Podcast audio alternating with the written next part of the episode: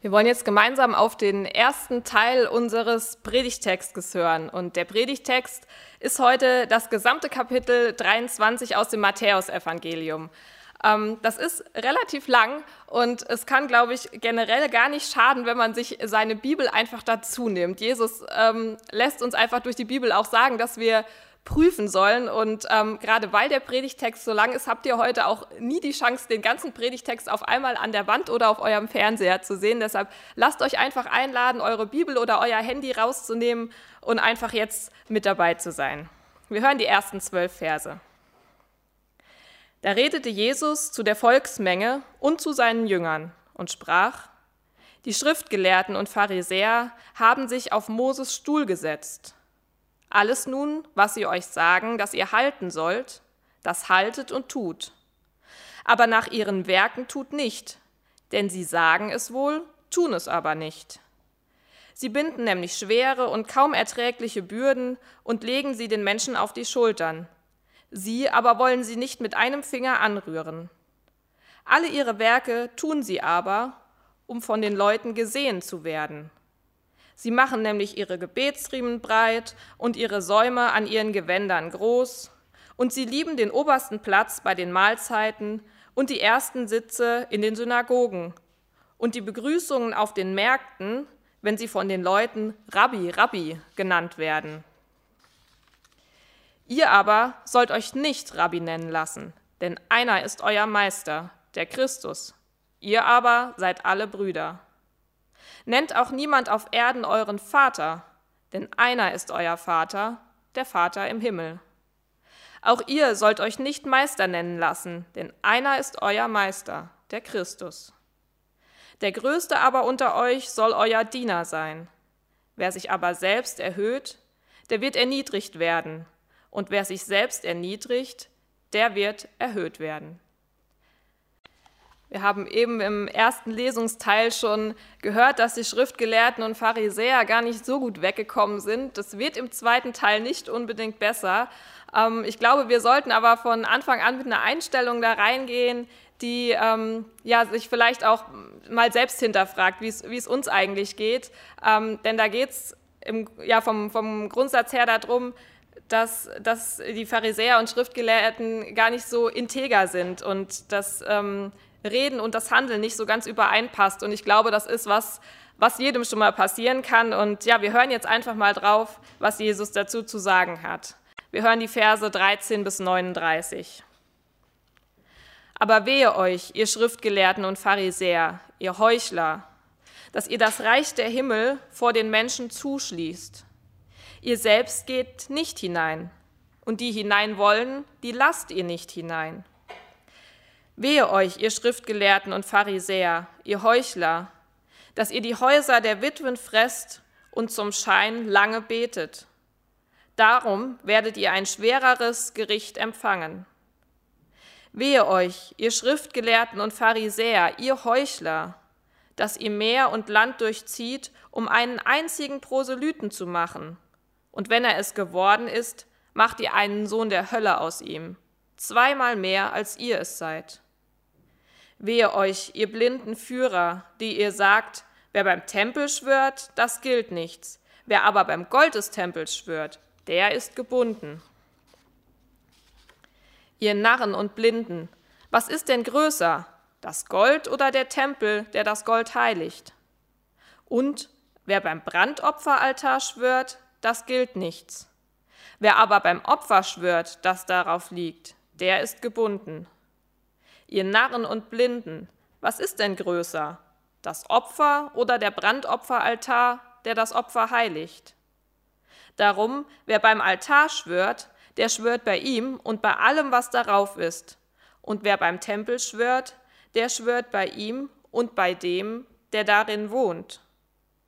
Und wer beim Himmel schwört, der schwört bei dem Thron Gottes und bei dem, der darauf sitzt. Wehe euch, ihr Schriftgelehrten und Pharisäer, ihr Heuchler, dass ihr die Minze und den Anis und den Kümmel verzehntet und das Wichtigere im Gesetz vernachlässigt, nämlich das Recht und das Erbarmen und den Glauben.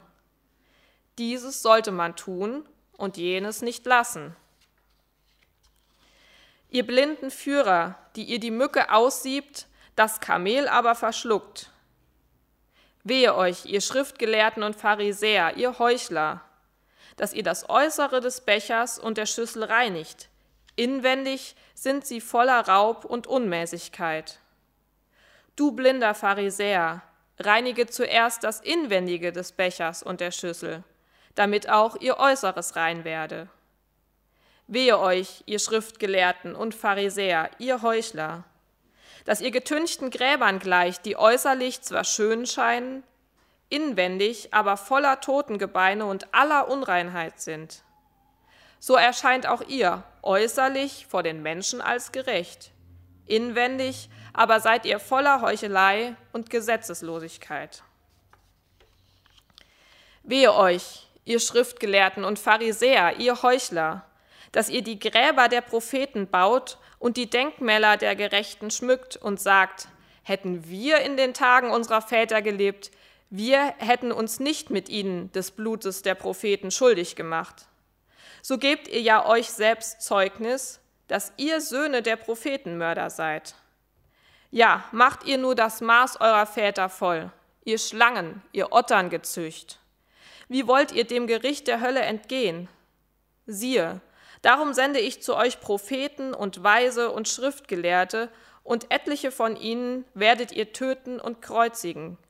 Und etliche werdet ihr in euren Synagogen geißeln und sie verfolgen von einer Stadt zur anderen, damit über euch alles gerechte Blut kommt, das auf Erden vergossen worden ist, vom Blut Abels, des Gerechten, bis zum Sohn des Zacharias, des Sohnes Barachias, den ihr zwischen dem Tempel und dem Altar getötet habt.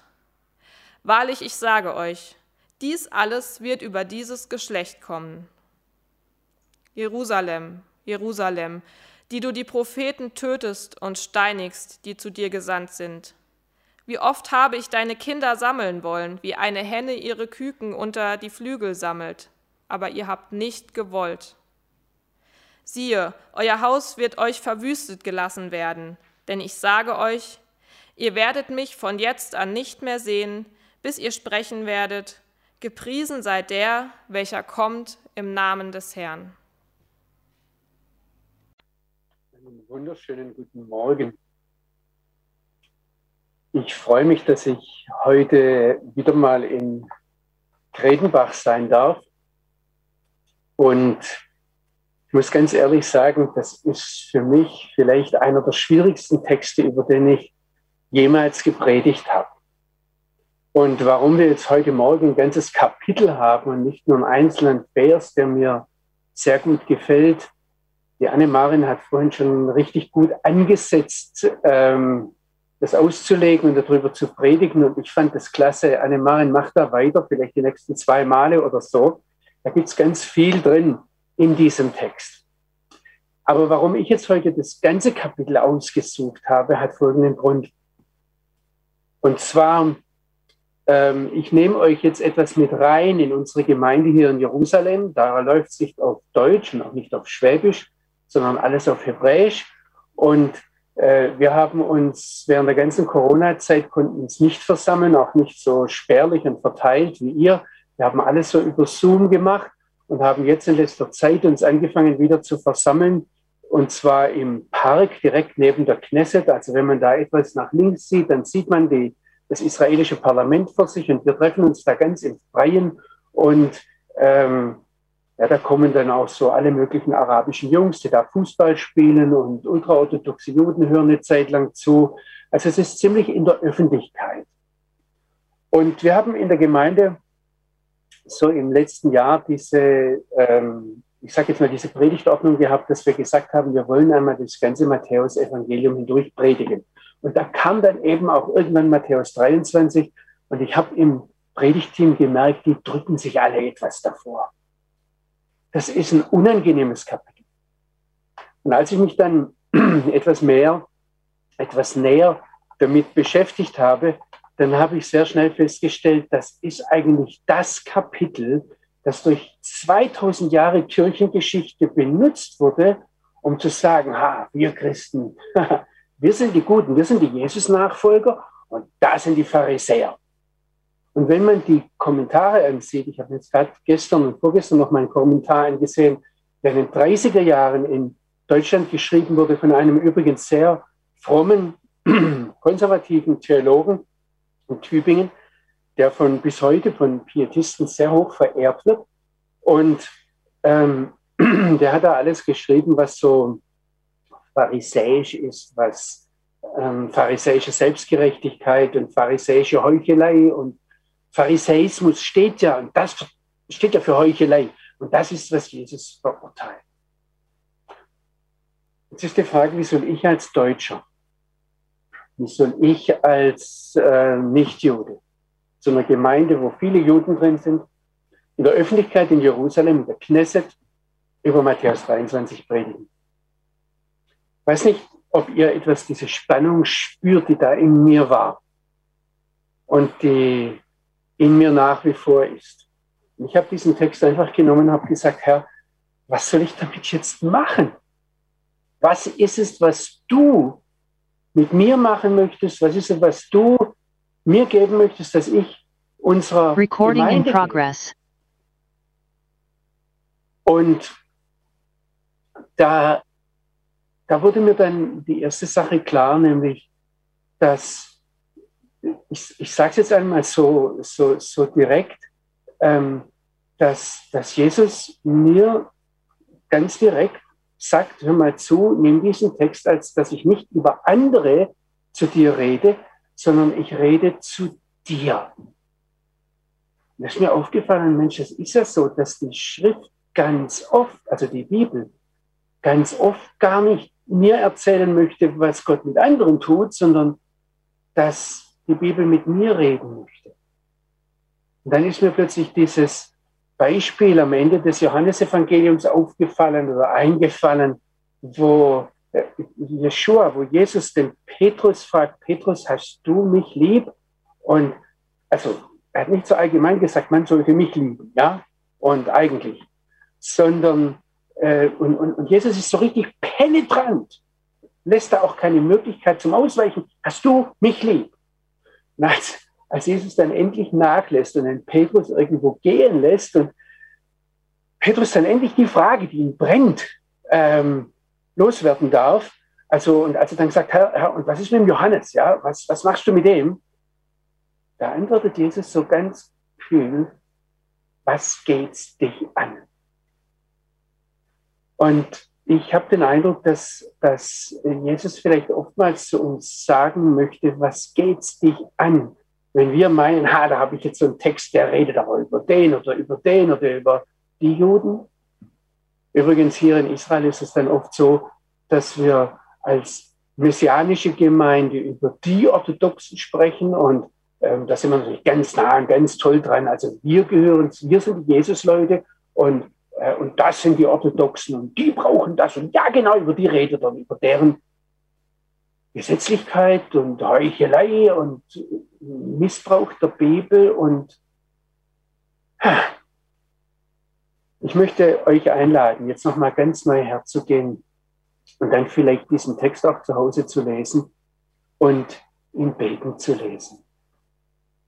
Vater, ich möchte, ich möchte dich nur mal einladen, hier jetzt ganz gegenwärtig zu sein. Und ich möchte dich um Vergebung bitten, wo wir Theologie und Bibellesen missbraucht haben, um über andere was rauszufinden und dich und deinen Geist da gar nicht haben zu Wort kommen lassen, wo du eigentlich zu uns reden wolltest. Ich bitte dich jetzt, wenn ich einfach das weitergebe, was du mir gesagt hast über diesen Text, dass du uns, die wir zuhören, die wir jetzt hier mit dabei sind, vor deinem Wort, Herr, dass du uns packst und dass du uns ins Gespräch hineinnimmst und veränderst und zu gehorsamen Leuten machst.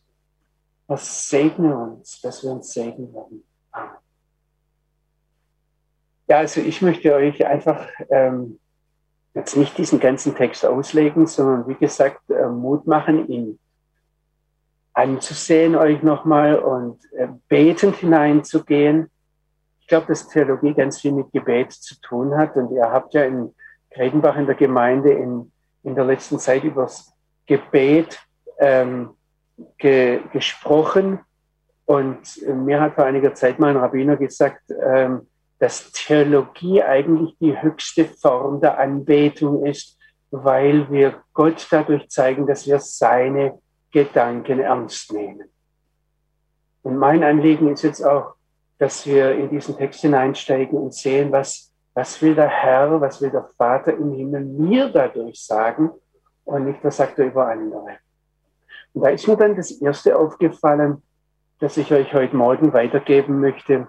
Jeshua, also Jesus, hier in Israel auf Hebräisch sagt man Jeshua zu ihm. Ähm, Jeshua spricht in diesem Text, in Matthäus 23, gar nicht über andere, sondern er spricht zu seinen eigenen Leuten. Also, wenn ich euch jetzt mal bitten darf, so drei Schritte zurückzutreten und von außen die damalige Situation anzusehen.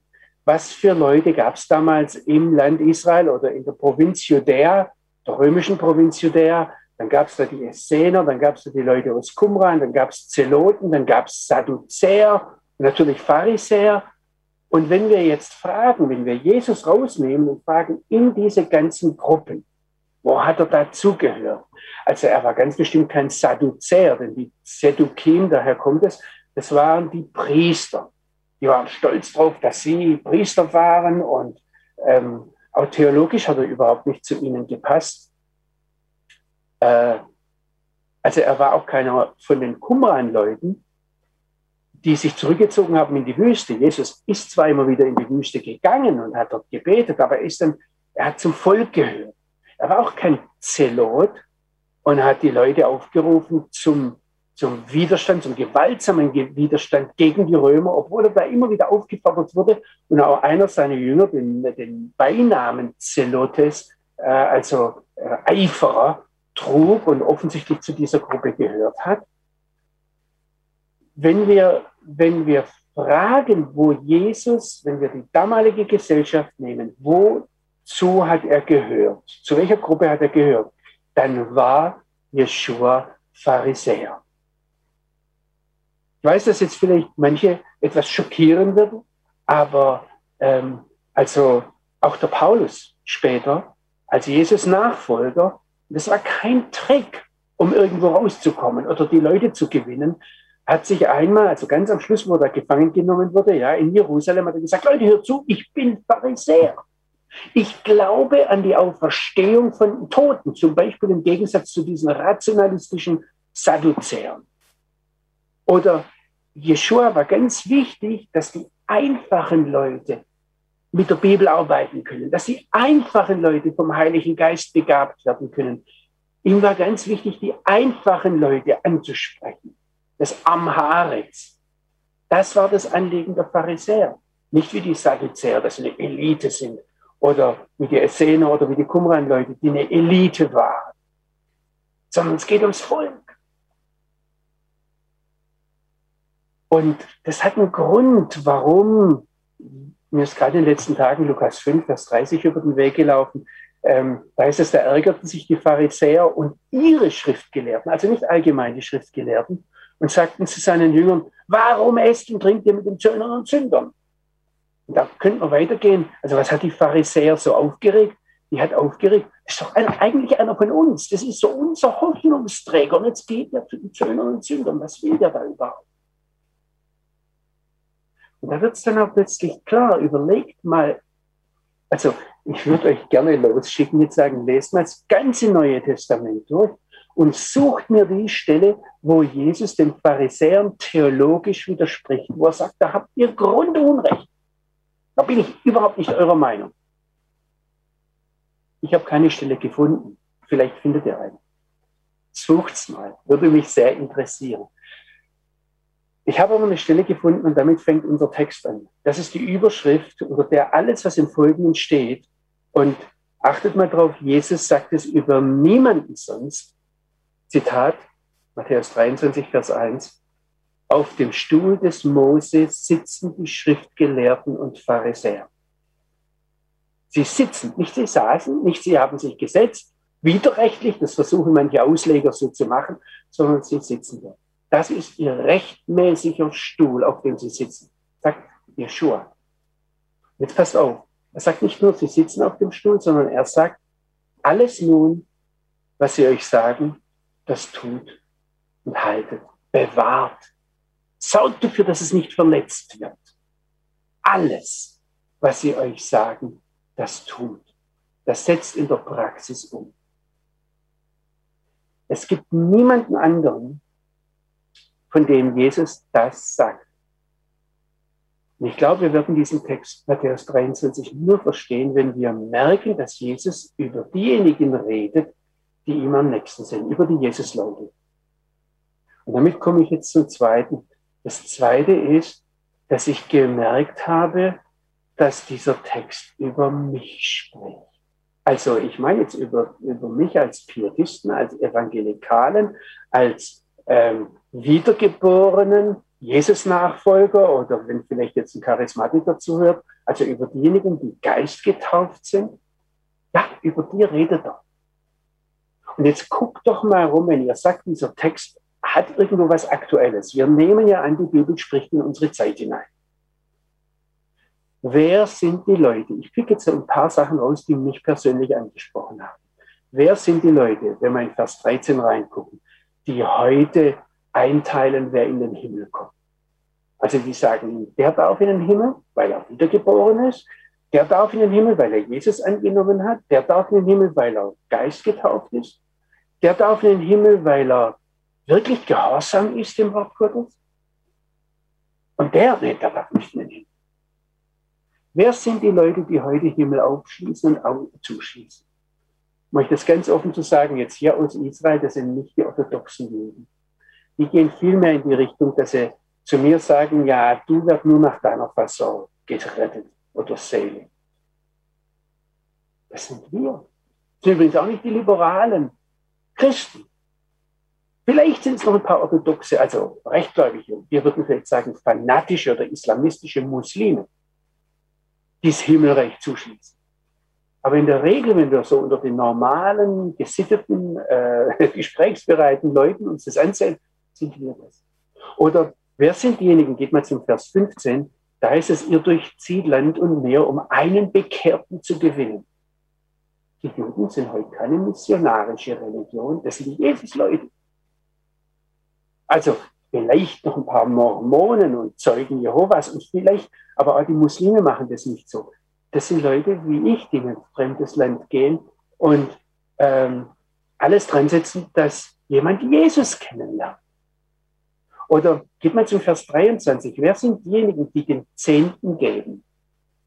Also ich meine jetzt nicht, die ihr bekommt, um, um, um irgendwo dann noch mal was zu geben, weil wir jetzt halt die besonders Reichen sind oder etwas Geld abgeben, Entwicklungshilfe geben, dass nicht noch mehr Afrikaner zu uns kommen, ja, das könnte ja passieren, sondern wer hat dieses Geheimnis vom Zehnten entdeckt? Das sind die Bibelleser, das sind diejenigen, die wirklich eng am Text sind und die wissen, was zum Beispiel in Maleachi 10 steht. Da heißt, bringt den gesamten Zehnten in das Vorratshaus, damit Speise in meinem Haus sei. Und dann sagt Gott zu den Leuten, die zu ihm gehören, die ihn lieben, er sagt, prüft mich damit.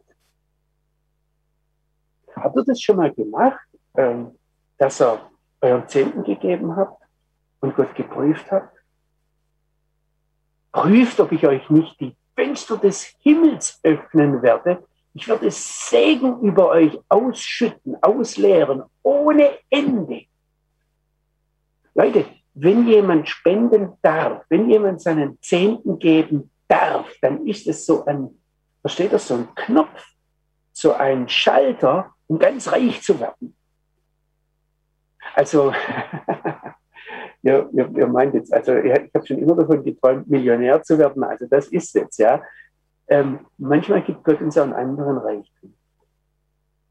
Aber ihr werdet es merken, wenn ihr das tut, ihr werdet reich werden. Absolut atemberaubend reich.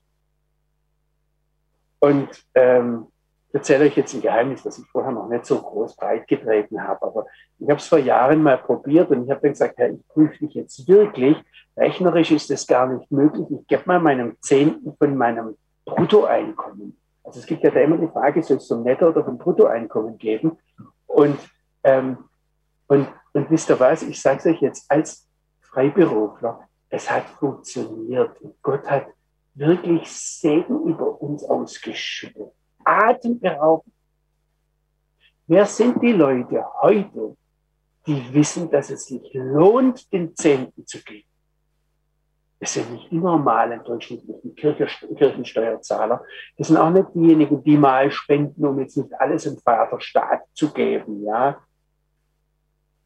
Das sind Jesus-Leute, die geblickt haben, dass mit dem Zehnten funktioniert.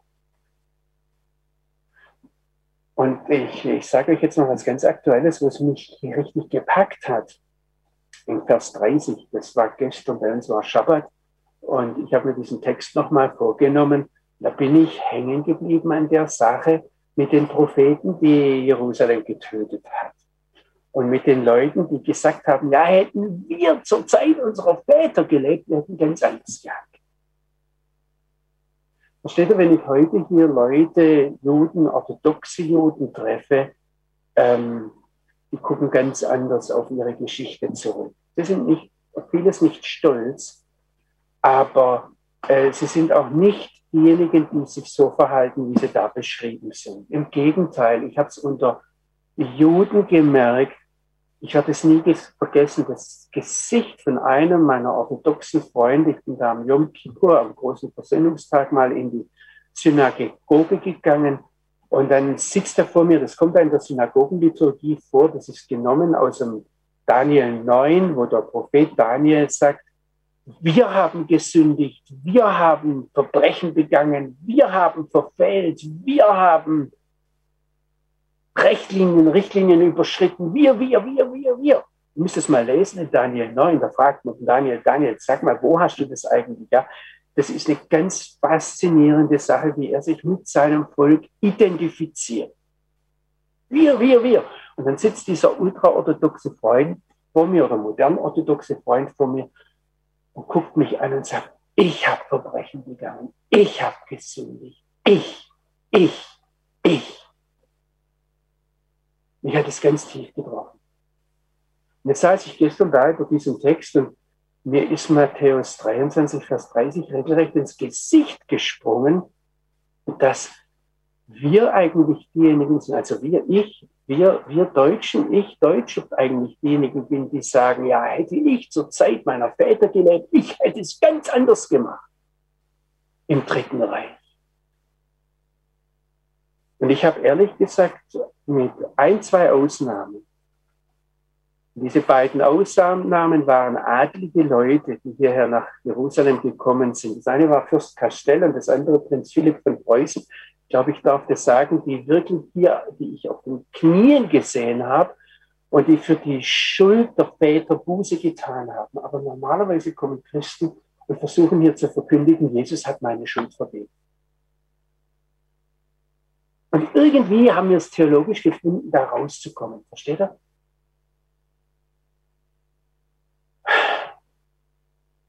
Vielleicht müssen wir damit anders umgehen. Ich möchte zum dritten und letzten Punkt kommen. Warum ist mir es wichtig, ähm, dass Jesus zu seinen Leuten spricht? Und warum ist mir so wichtig, dass wir nicht immer nur den Schleier oder die Decke über den Juden sehen und dann irgendwann nimmt er sie weg. Und ich weiß nicht, ob euch das schon mal aufgefallen ist, aber der Apostel Paulus spricht davon, dass es eine Decke über uns gibt, einen Schleier über uns, dass wir, er meint auch mit sich selbst, dass wir nicht klar sehen. Das ist immer interessant, wir wissen immer über die anderen, aber nicht über uns selbst. Wenn wenn Kapitel 23 im Matthäus-Evangelium damit schließt, dass Jeshua wiederkommt, dass der Messias kommt auf den Wolken. Ich hoffe, da sind wir uns einig, auch wenn wir große Unterschiede vielleicht in der Eschatologie haben, in dem, wie wir das sehen, wie es dorthin führen wird. Er wird kommen zu richten die Lebenden und die Toten. Und wisst ihr, da will ich zu denen gehören, die dann dastehen, ganz gleich jetzt wo, und sagen, Baruch haba b'shem Adonai, gelobt sei der, da kommt im Namen des Herrn. Ich will zu denen gehören, die Jesus mit offenen Armen entgegenlaufen. Sagen, Herr, endlich bist du da. Wir haben so lange auf dich gewartet. Und Jeshua redet von dieser Zeit und er spricht da die an, die er sammeln wollte und die nicht wollten. Und dann sagt er, ihr werdet mich nicht mehr sehen, bis ihr sagen werdet, gelobt sei der, da kommt im Namen des Herrn. Und wisst ihr, das sind genau die Leute, da widerspreche ich jetzt einigen Theologen, die sagen, jetzt redet er nicht von dem Schlangen- und Otterngezücht von vorher. Das sind jetzt andere, das ist jetzt die Gemeinde, die sagt, Herr, komm, das ist die Braut, die sagt Maranatha. Nein, es ist das Schlangen- und Otterngezücht von vorhin. Über das Jeshua spricht und sagt, ihr werdet mich jetzt nicht mehr sehen bis. Und wisst ihr, was da passiert, bis er wiederkommt? Das ist eine Verwandlung im Herzen, das ist eine Verwandlung im Geist. Das ist eine Verwandlung, wo er seinen Geist ausschüttet und das Herz zu einem fleischernen Herz macht ja, das wird mit Israel passieren. Und ich glaube, dass wir es heute schon an ganz vielen Stellen sehen dürfen. Wenn wir das jüdische Volk tatsächlich kennenlernen, dann, dann spüren wir da etwas. An manchen Stellen sind sie uns vielleicht, wenn wir Gemeinde, Kirche sind, vielleicht ein paar Schritte sogar voraus. Aber ich sage es euch jetzt ganz kurz. Ich will dazugehören zu denen, die sagen, Baruch haba Hashem Adonai. Gelobt sei der, der kommt im Namen des Herrn. Ich will dazugehören zu denen, deren Herz verwandelt wurde. Ich will dazugehören zu denen, über denen er seinen Geist ausgegossen hat und ausgießt und wieder neu ausgießt. Ich will dazugehören, die ihn empfangen, mit offenem Herzen, mit dem strahlenden Blick und sich auf ihn freuen, wie Kinder auf ihn zulaufen mit ausgestreckten Armen das ist das Bild. Und deshalb sage ich Ihnen ja. Ja, Herr, ich gehöre zu denen, zu deinen Leuten, zu denen du in Matthäus 23 sprichst. Vater, ich möchte das jetzt einfach zu dir hinnehmen und ich dir das hinlegen. Und ich bitte dich, dass du heute, jetzt in mir und bei den Menschen, die zuhören, das anrührst, was du anrühren möchtest, damit wir dazugehören, wenn du wiederkommst. Amen.